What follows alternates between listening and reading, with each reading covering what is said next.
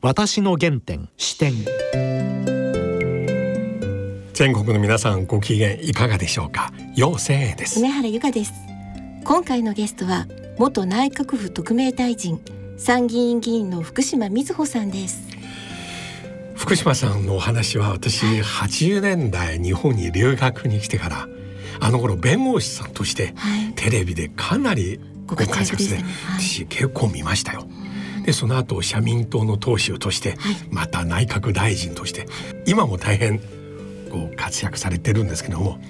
だけど今日はね政策の話より福島さんはどんな子供だった。ふるさとはどこだった。青少年時代どういうふうに過ごしたのか。そういうことを聞きたいと思いますね。はい。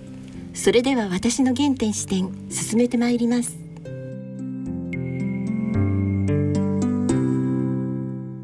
私の原点視点。それでは福島さん今日はよろしくお願いします。こちらこそよろしくお願いします。大変ご無沙汰しております。大変ご無沙汰していますが でもありがとうございます、えー、いつもテレビで拝見してますよ。ありがとうございます。でもね今日ねちょっと制作の話をちょっと置いて、うん、この番組は私の視点と題して、うん、ゲストの皆さんのふるさとや青少年時代や、小さい時どんな子供だった？などから聞きます。福島さんの生まれはど私は生まれはですね宮崎県なんです。で延岡市で生まれて、うん、あの日南のあの小村寿太郎が出身の帯小学校を卒業して高鍋っていうところに住んで中学高校は宮崎市内を卒業しました。ですから本当に宮崎県人なんですよね。あ私あそこに行ったことありますよ。ああります。延岡市。あそうです宮崎のあの海の青島とかあのそうですね。だから私はすごく田舎ですごい田舎で育って、まあ、野山を駆け巡り日南海岸海を見て育ったのでなんかやっぱりこうのんびりしたところが実はあるんですよ。え家の周りはどんな景色でした？家の周りそうですね。ただまあ宮崎市内とかだとやっぱり住宅地なのででも町全体がまあ田舎というか緑も多いし、まあ、それが実は当たり前と思っていたんですが、まあ、東京に来ると全然やっぱりそれは一変しましたね。でものんびりした子供時代を過ごすことができたのは良かったしあのと私実はっていうかあの社会民主主義者というか社民党なわけじゃないですか。だからえっと、富裕層のための一部のための政治の新自由主義はおかしいって私が思う原点はやっぱり私が地方都市田舎で育って、うん、やっぱり過疎地とかそういう、まあ、第一次産業、うん、友人もその農お父さんが農業やってる、うん、お母さんが農業やってる、あの農農業林業漁業の人いましたから、やっぱりこうあのずっと都会で育った、まあ、もちろんその良さもありますが、うん、私はなんか田舎でそういうところで育ってやっぱりそこの人たちの思いみたいなのはずっと自分の中にあると思っています。まあ、あの故郷ですから帰りますしね。今でも宮崎弁話します？あというかですねイントネーションがちょっとあの波打ったりしているので よくあのラジオとかあと、えー、なんかあの録音する時にあの街頭演説のあの、はい、直されますよアクセント。いやくだらないんですが東京は橋橋とか違うんですよ、だから、えー、18歳の時に大学生になって東京に来たんですが、うん、その橋取ってっていう時の橋っていうのは九州ではアクセントがないんですが東京の人にはあの全部やっぱり直されましたね。これは橋ではなくて橋とかね。でも私が今ブリッジ持ってこいって言ってないくてチョップスティックくれやと言ってるのにとかね 思いますけど。だからあの微妙にイントネーションは違うんですよ。でもやっぱ西日本文化ですね。お醤油うどんじゃなくてだしうどんです。はい小学生の時どんな子供でしたか？とても内気な子供でした。そうですか？こんなに？そうですね。というか結構内気だったんですが転校生だったりしたので、やっぱり外交的になったっていうのはあると思いますね。趣味は？その時。趣味。そうですね。あの私はやっぱり読書とか好きで将来はやっぱり図書館の中に住みたいななんて思ってましたね。どんな本が好きでしたか？そうですねやっぱり父があの毎月てか当時えー、少年少女世界文学全集とか、はい、えー、私が小学校1年の時から姉と私にその本をいつもあのはいはいって渡してくれる人だったので、まあ、そういう本はたくさん読んだんじゃないですかね。えーお父様のお仕事は？父は会社員、まあ、銀行員でした。真面目な人ですね。宮崎の地銀、そうですね。はい。お母様は？あ母は、えー結婚前は学校の先生をしていて働いてることもあったんですが、割と主婦の時期が長かったかもしれないですね。でも絵を描いたりするのが趣味で私の銀会館にはあの父も母ももう亡くなってしまったんですが母の絵を飾っています。だからいつもなんか見守ってくれてるような気がしますね。でも母の絵の才能は私に1ミリも あの来ず私はもっぱらあの300代元弁護士か あの 国会議員っていう感じですね。それはお父さんにですか？どっちでしょうね、まあ、父にもしかしたら似たのかもしれないですね。お父さん厳しかったんですか？そうですね。でもあの子供、まあ、石頭というかあの九州男児みたいな感じなんですが、あでもですね実は父は特攻隊のいわゆる生き残りなんですねよかれに行って。そして高知で訓練を受けていて、はい。ただ父に聞くともう戦争末期って、はい。もうあの滑走路は爆破されてるし、ひどい状況だったようなんですが、あの父はあの。えーまあ、あのそういうのに出る前ってなんか故郷に一旦返してもらえるんですが、そこでなんか横断がなんか病気になったりしているうちになんかあの終戦になってしまってだからあの私はやっぱ平和の思いってすごくあるとああるというかあるんですが、例えば私が小学校ぐらい中学校ぐらいですかね、えー日本はあの8月15日に12時に甲子園の中でもサイレンが鳴るんですよね。はい。その時に父が泣いているっていうのはちょっと衝撃的でしたね。それを見たのは小学校の時そうですね。あの厳格な父が泣いているっていうのは私は非常にショックで怖くて近寄れないでも父にとって戦後ってもしかしたら余生だったのかなとかでも私は心から戦争が終わってよかったともし戦争が終わらなければえー父は母と会わずに私も姉も生まれてないわけですから、順番でも姉と私は生まれてないわけですから、本当に戦争が終わってよかったと思いますし、まあ、まさに、えーまあ、戦争の、まあ、平和が大事っていうのはもしかしたらそういう父親の経験っていうのもあるかもしれないですね。でその後中学校からはは宮崎市内、そうです。はい。で一般の公立校いや、えっと、付属中学校なんですね。宮崎大学の？宮崎大学教育学部附属中学校で、えーそれから大宮高校という県立高校に行きます。中学校の時何か変わりましたか？どんなことを？そうですね。私は当時そうですね演劇部とかにいたあり、演劇部ですか？で高校は ESS だったんですよね。えー結構お稽古とか練習で発生したり。そうですね。でお芝居にも登場しました？プールえもう大した大した役ではないんですがただプいやあの、えープールサイドで発声練習したりとかありますから、まああの無駄な経験ってないなと思いますね。今でも。で私は小学え中学校の時にですね将来何になりたいかと思って、まあ、あのジャーナリストか小説家か弁護士になりたいと思ったんですね。でえただ文才はないから小説家は無理でで高校1年の時に弁護士になろうと思って大学は法学部に行くんです。でそれはなぜかなと思ったら私が子供の時って映画見に行くと当時電波ニュースっていうのをやっていて、はい。公害裁判などで手弁当で頑張る弁護士たちがいるみたいな、えー例えば痛い痛い病だとか、いろんな公害のがあって、で頑張る弁護士がいるっていうのがすごくニュースで流れていたんですよ。はい。やっぱりだからそれ多分ねゴジラとメメジラじゃなんかそういう映画なんですが映画の本編の前に本編の前に電波ニュース、でそのやっぱり電波ニュースの影響は大きかったですね。私も中国にいながらその時代です。これは旧万栄が始めたスタイル。あそうなんですか。そうです。ニュースをやっていたんですよね。ニュースの本編の前に先月のニュース大体あそう4本ぐらい。わすごいよく覚えてらっしゃる。でだからそのやっぱり子供心にあこういう手弁当で頑張ってる弁護士がいるんだとか、で当時ラルフ・ネーダーさんとかアメリカの環境派の弁護士とか有名だったのでやっぱりこう社会的活動をしたい、だから弁護士になろうみたいなのは高校の時思いましたね。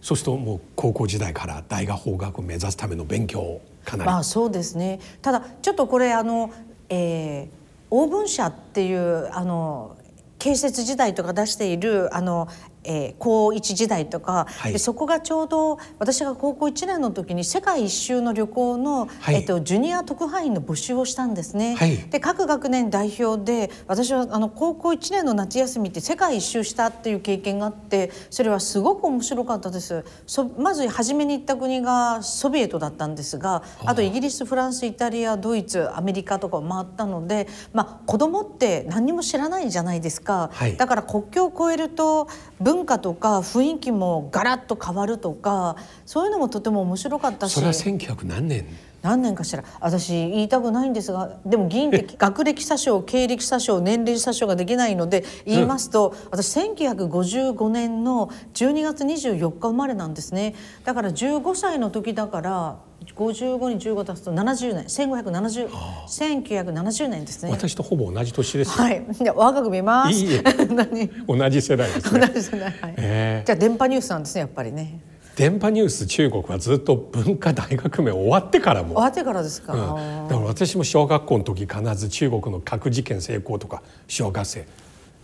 それが電波ニュースで見て満了の拍手をもらって北朝鮮みたいに。あの私私はあの、うん、九州のそのまあ九州のだから宮崎の、まあ、公立学校私幼稚園から大学まで公立なんですがだから、まあ、平々凡々というふうに過ごすんですがでもすごくラッキーだったのは私が例えば高校生の時ってあの女の子は家庭科男の子は体育だったんですよ。でも当時新聞に家庭科男女教習の話が載ったりいろんなことがあの載っていたんですよね。ですから女の子も元気でいいんだってっていうメッセージが上の世代からこうやってくるみたいなところがあってだからそれはとってもラッキーでなんかこう言いたいことを言いやりたいことをやり好きなものになれてやろうみたいな感じがあったんです。であの母親が、まあ、父も母もなん父親は割とこうえー、当時均等法がなかったので外国人と女性は日本では残念ながら組織の中で生きようとすると差別に遭ってしまう。均等法ないから、はいはい、あの当時会社もその高校卒の女性しか取らないと。だからこの日本の社会には残念ながら差別があると、外国人や女性っていうのは、組織の中会社で生きようとすると差別に遭うから、何か資格を持って、えー、一生働けるようにしなさいっていう教育をちっちゃい時から受けたんですね。だから私はあの法学部に行って司法試験を受けて弁護士になろうというふうに思ったんだと思うんですが母親が私が二十歳ぐらいの時にみずほちゃんあなたはどっか骨のある女だから思う存分生きていきなさいよって言ってくれたんですね。だからこうなんていうか思いません？世間や世間ってどっか分かんないけど社会やいろんな人はいろんなことを言うかもしれないけれどもなんか親は味方してくれるというか、うん、身近な人間は何はともあれ愛してくれて、うん、無条件で応援してくれるっていうのはなんか変だけど私の元気のもとみたいな感じですね。だから子供たちにも私子供が一人いて娘がいるんですがどんなことがあってもママはあなたの味方するみたいなそういうのがあると子供は元気で生きていけるんじゃないかと思ってますね。そういう意味ではなんか親も地方都市の平凡な平凡な両親って言ったら親に悪いんですが 平凡な両親なんですが愛情をいっぱい注いでくれて何はともあれ応援するよっていうメッセージを浴びながら育ったのは良かったかなというふうには思っています。で宮崎で大学の入試を。で一発で合格されました、はい。はい、そのまま東京に、はい、東大に入られました、はい、法学部。法学部ですね、まあ、実はあのえーと、東大は駒場は分一分二分三とか言うんですが、はい、まあ法学部のコースですね、うん、大学の4年間はどのように過ごされましたか？いやそれがあそうですね。私は当時あの裁判問題研究会っていうところに入ったんですが。それがサークル裁判問題でもそれはすごくよくて割とはっきり言って大学生って世間知らずじゃないですか。だって高校までって学校とえー、家のことしかわからない。ですから割とこういろんなものを見に行こうっていうあのそういうサークルだったんですよ。だから裁判傍聴に行ったり、まあ、単なるね大学生の社会勉強なんですが、うん、えー、そういうのはすごく面白かったというか勉強になったとは思ってますね。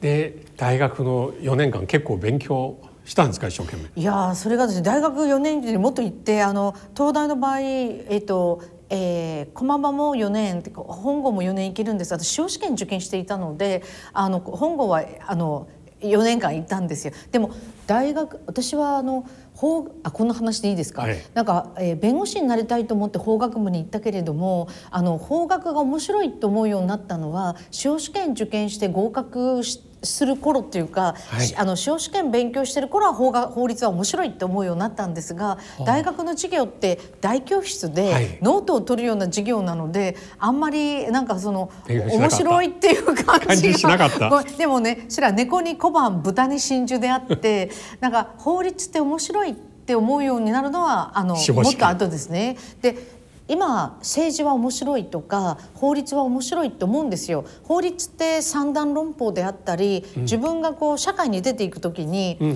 えっと素手で戦うんじゃなくって、まあ、武器っていうと変だけどあの「スター・ウォーズ」のライフ、はい、なんだ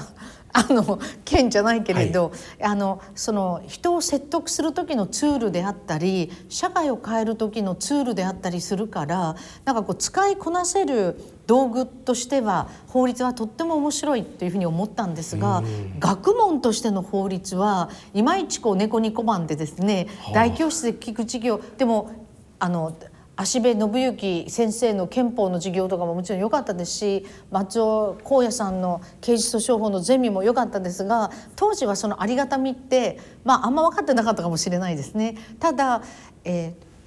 ー、そうですね弁護士になって法律をこう戦うっていうと変ですが例えばそうですね。両親が結婚届を出さないで生まれた子どもの住民票の続き柄裁判戸籍の続き柄裁判法定相続分の差別裁判などを担当するんですがその時にやっぱり憲法14条の法の下の平等に反するとか、うん、憲法とか法律家ってこう戦えるわけじゃないですか。だからそれはとっても面白いと思いますし実はその延長線上で国会議員になって立法って面白いと思いますよ。だからこのラジオを聞いてらっしゃるもし若い人がいたら、うん、なんか面白いよって言いたいと思いますね、うん、この社会がもし生きづらいとしたら、うん、法律を作ることで、この社会を変えられるじゃないですか。だから国会議員になってまずたくさんの女性たちとあのドメスティックバイオレンス防止法を作ったんですね、で3回改正するんですが、うん、なんていうかこうこういう法律があったら、うん、もっと変わるよねとか、はい、えー、保護命令みたいのがあれば女の人もっと安心して暮らせるよねとかあるから、うん、その弁護士の仕事は個別事件の解決セクシャルハラスメントの事件とかよくやる弁護士だったんですが、うん、それも面白かったけれども。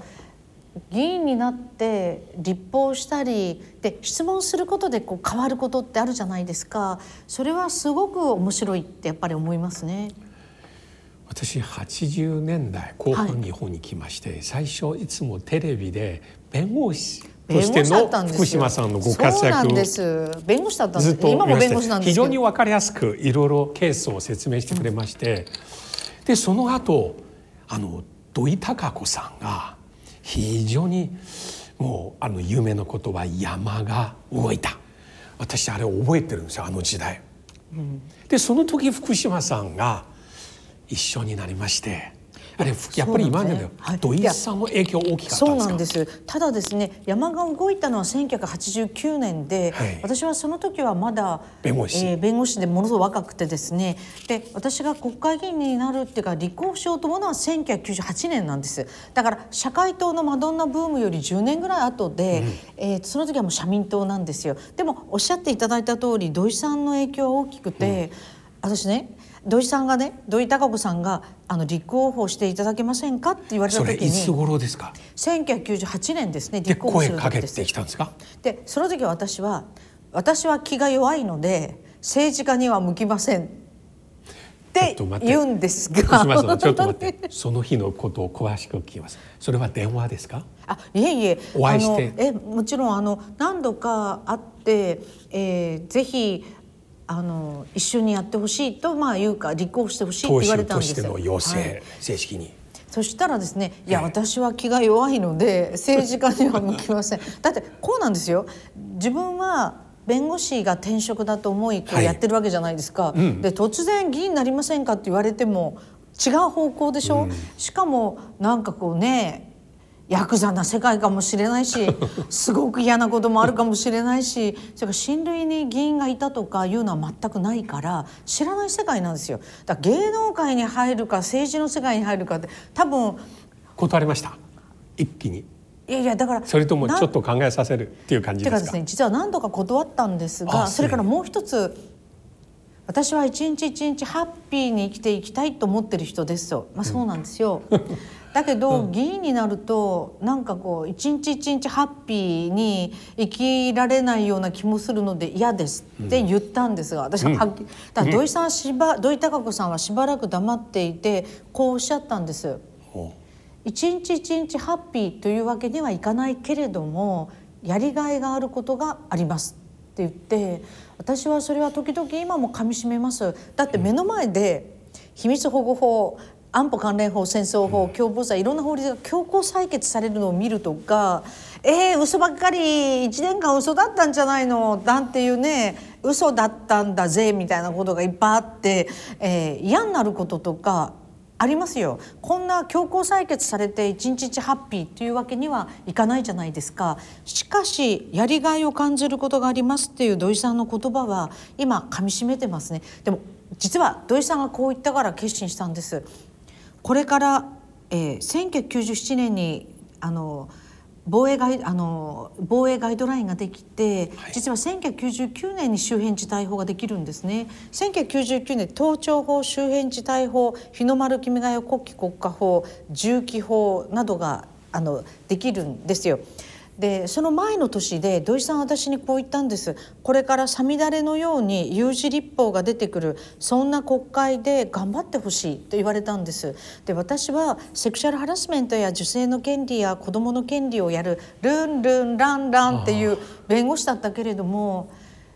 戦争しないと決めた9条が変わってなんかその地面の底が抜けるようなことになったら困るなと私が困る。そしてみんなも困ると思ってだからごけだったら頑張ろうかな。だからその一緒にご飯食べてて「なんかすいません」って言ってトイレに行ってなんかトイレの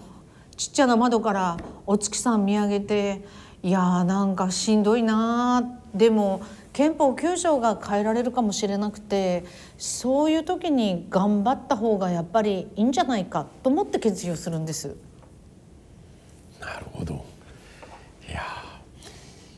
福島さん今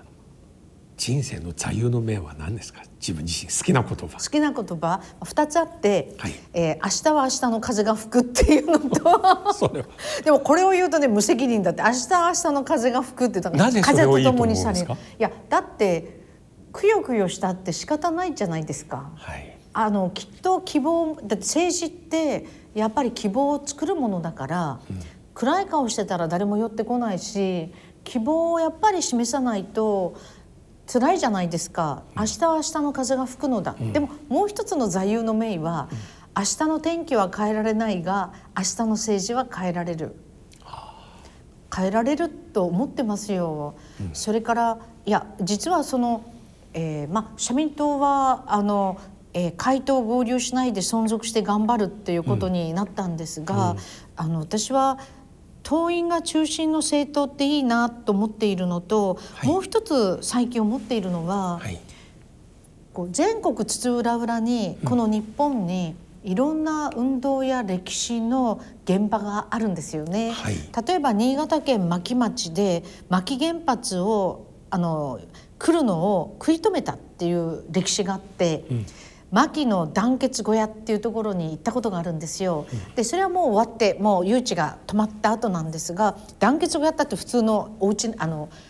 建物ビルなんですがそこに県会議員の竹内県会議員とか社会党のねあと市民運動地域の人たち組合の人たちとか寝泊まりしたり議論したり戦略会議を開いてたって聞くんですね。で全国本当にそういう血を這うような運動の現場があるんです。で私は社民党の党首なのであの古い党員の人の訃報が時々届くんです、はい、例えば青森県で反核燃料サイクルのことを何十年ってやってきた、うん、別に国会議員になるのでも自治体議員になるのでもない、うん、地位や名誉や権威やポジションを求めた人生でもない、うん、何十年と本当に血を這うような活動をしてきた、そういう人の人生なんですよ。でもそういう人が本当に全国いて血を這うような活動をしてきた。私はもしこの日本でファシズムになることを食い止めているものがあるとすれば、うん、それはこの全国各地の血を這うような、うん、そんな運動であり、うん、歴史であり、うん、えー、過去であり現在であり未来であるなんて思ってるんですよ。だから今ここはたまたま議員会館で、だけれども政治ってもちろん国会でやるけれども、うん、なんかその現地とか人々の思いの中にあるそういうものを大事にして、うん、そことしっかりつながってなんかまた改めてフレッシュな気持ちでたくさんの人とこの社会がもっと居心地なよくなるように活動したいなと思っています。うん、福島さんは最近いつもはっきりと社会民主主義をおっしゃってます、はいうん、まだ一般のリスナーあるいは私の学生は社会民主主義というものの意味はあまり分かりません。かもしれない、ね、簡単に言うと社会民主主義は何ですか？はい。一握りの富裕層のための政治ではなくて、まあ、みんなのための政治ですよね、うん、もっと言うとまあ例えば当たり前に働き続けることができて望めば子供を産み育て安心して働き続けることができる社会。自己責任じゃなくってやっぱりこう病気になっても子育てしても高齢者になっても安心できる社会ですよね。でも思いません？コロナ禍の中で、えー、なんかマッチョな政治じゃなくって社会民主主義の女性リーダーの国が結構うまくやってるじゃないですか、うん、例えばニュージーランドアーダン労働党、はい、それからフィンランド、えー、社民党党首のサンナ・マリンさん、はい、デンマークも社民党党首ですよね、まあ、メルケルさんも女性で非常に頑張ってますが、あの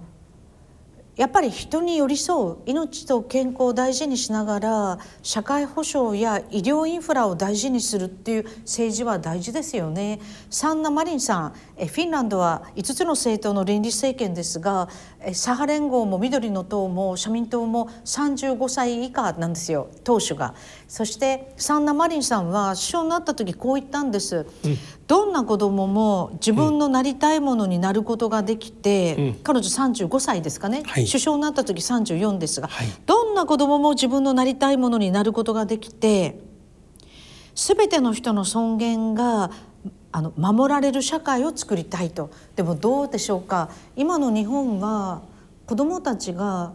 自分のなりたいものに挑戦することも困難な社会かもしれないですよ。全ての子どもが、うん、だからどんな子どもも親のバックグラウンドや経済的状況に関係なく本当に自分のなりたいものにせめて挑戦することができて、えー、全ての人の尊厳が守られる社会を作りたいなというふうに思っています。一握りの人のための政治ダメですよ。新自由主義で一部が金儲けしたらトリクルダウンするなんて起きてないんですもん。今日本はパート派遣契約社員が4割で女性は54.6%がパート派遣契約社員でこのコロナ禍の中で大変な状況じゃないですか、うん、女性は10月前年比で自殺をする人が82.6%も増えちゃってんですね。はい。はい、このやっぱり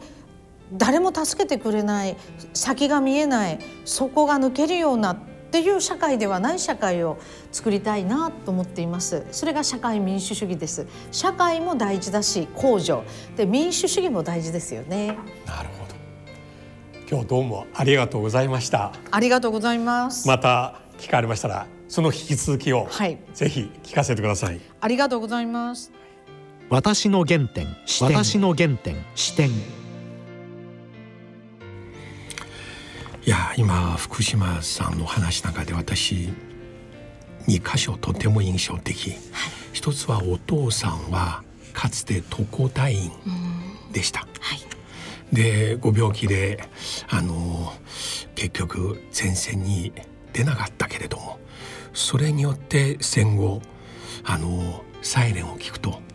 涙が出る。8月15日のサイレンを聞くと、えー、でもう一つは、はい、土井孝子さんが福島さんに選挙の出馬をお願いした時にねやり合いがあるということ。いやこれは本当に政治家として一市民としてこの一回きりの人生をどういうふうに過ごすかを考える時重要なアドバイスですね。それではそろそろお時間です。お相手は陽千恵と梅原由香でした